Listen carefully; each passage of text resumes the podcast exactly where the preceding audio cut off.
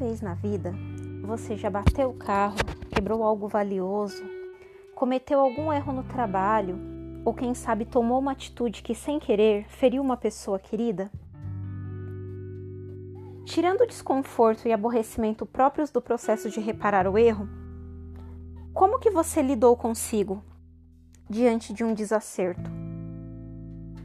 Você se julgou? Você se perdoou? Se puniu? Aceitou? Condenou? Se criticou? Se você é uma pessoa com um elevado padrão de autocrítica, sente dificuldade para aceitar com amor as suas limitações, qual pode ser o motivo para um ser humano negar o perdão a si mesmo? Que tipo de imagem você tem a seu respeito que faz com que você não se perdoe? Que tipo de amor sente por você que não é capaz de fazer com que você se olhe com tolerância, benevolência e compaixão a ponto de reconhecer-se digno de um perdão?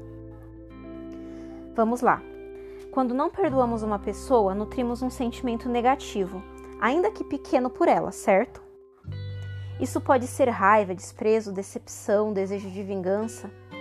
Mas e quando negamos o perdão a nós mesmos? Perdoar-se entre tantas coisas significa reconhecer que você também tem o direito de falhar, e isso não anula, em hipótese alguma, todas as suas potencialidades e qualidades. Você não se torna a pior pessoa do mundo porque cometeu um erro. Então pense um pouco agora. O que justifica essa impiedade? Por que você não aceita os seus deslizes? De onde vem tanta dureza consigo? E eu não estou falando sobre ser irresponsável e sair fazendo tudo errado por desleixo e se perdoando e eximindo-se da culpa depois. O caso é que há pessoas caprichosas e dedicadas que fazem tudo direitinho na maior parte do tempo e, mesmo assim, não aceitam o fato de serem falíveis, de cometerem equívoco. A perfeição plena é inatingível. Então, por que sofrer tanto em busca de algo que não é alcançável? Por que tanta tortura quando sem querer comete um erro ou simplesmente não faz as coisas exatamente como gostaria? Normalmente, a nossa capacidade de nos perdoar está relacionada à nossa capacidade de nos aceitar exatamente como somos. Ai, acho que agora eu toquei num assunto delicado, não é? No mundo em que somos constantemente julgados pelos nossos desempenhos, ou seja, pelo que fazemos e não pelo que somos, é natural que exista uma tendência obsessiva pela busca do desempenho perfeito sempre. Ao cometermos falhas, por instantes deixamos de agradar aos outros, deixamos de estar totalmente de acordo com o que exigem de nós em troca de amor, amizade, admiração. Quem já viveu um relacionamento abusivo sabe muito bem como é isso. Quem está em um e não necessariamente eu falo do relacionamento abusivo entre homem e mulher. Existe relacionamento abusivo no trabalho, entre pai e filho, enfim. Não é de se estranhar que falhar nos apavore e que imediatamente buscamos re resolver a questão. Como? Punindo o culpado por nos fazer nos sentir inadequados e envergonhados. Quem? A nós mesmos. Ah, essa condição humana. Não aceitar a nossa condição de falhar é como estranhar os movimentos de inspiração e expiração dos pulmões. É tão natural. A seguinte frase tem circulado ultimamente pela internet: Se a sua compaixão não inclui a si, a si mesmo, ela é incompleta. O termo autocompaixão ganhou uma conotação pejorativa, estando relacionado ao vitimismo, que é uma tendência em se fazer de vítima e assumir o lugar de coitadinho. Entretanto, compaixão é um sentimento benévolo, que deseja o bem, que mostra boa vontade, que traz benefícios ou coisas agradáveis. E pode sim ser sentida por você para com você mesmo quando estiver diante de um desacerto. Consulte por um momento as suas emoções. O que faria você se sentir melhor? Ser tratado com julgamento e punição ou com compaixão e aceitação amorosa? Você tem, como você tem se tratado todo dia? Quando nos olhamos com compaixão, fica mais fácil exercitar o auto perdão, entendendo que estamos em constante movimento de aprimoramento.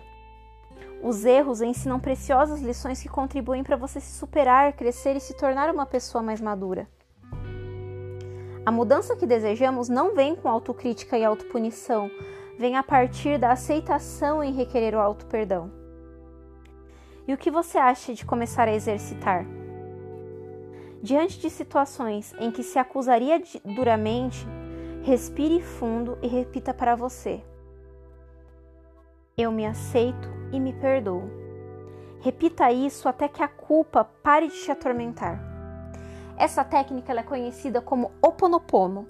O Oponopono nada tem a ver com religião. Ela é uma técnica de automeditação, de auto-perdão, para que você se cure é, do seu auto-julgamento, da sua auto-punição, da sua autodestruição. O Oponopono é, é uma auto-meditação que você faz com quatro frases. Eu me amo, eu me perdoo, eu me aceito e eu sou grato. Eu me amo, eu me perdoo, eu me aceito e eu sou grato. Então, todas as vezes que você sentir vontade de se autopunir, de se auto-julgar porque você fez alguma coisa e aquilo tem, você está incomodado com você mesmo, para e repete essas quatro frases até que esse sentimento ruim passe. É fácil? Não é fácil. E o seu desafio hoje, eu quero que nesse momento agora você feche os seus olhos cinco minutinhos e eu quero que você pense na última semana quantas vezes você fez um elogio para você mesma. Quantas vezes você se autopuniu essa semana por alguma coisa? Quantas vezes você se sentiu incapaz ou que você deixou a vir na sua mente que você é errado diante de uma situação ou que você é, não se sentiu que você não se amou, que você julgou o seu corpo, que você julgou uma atitude sua, que você achou que você não era capaz de fazer alguma coisa. Reflete. Quantas vezes você fez isso essa semana?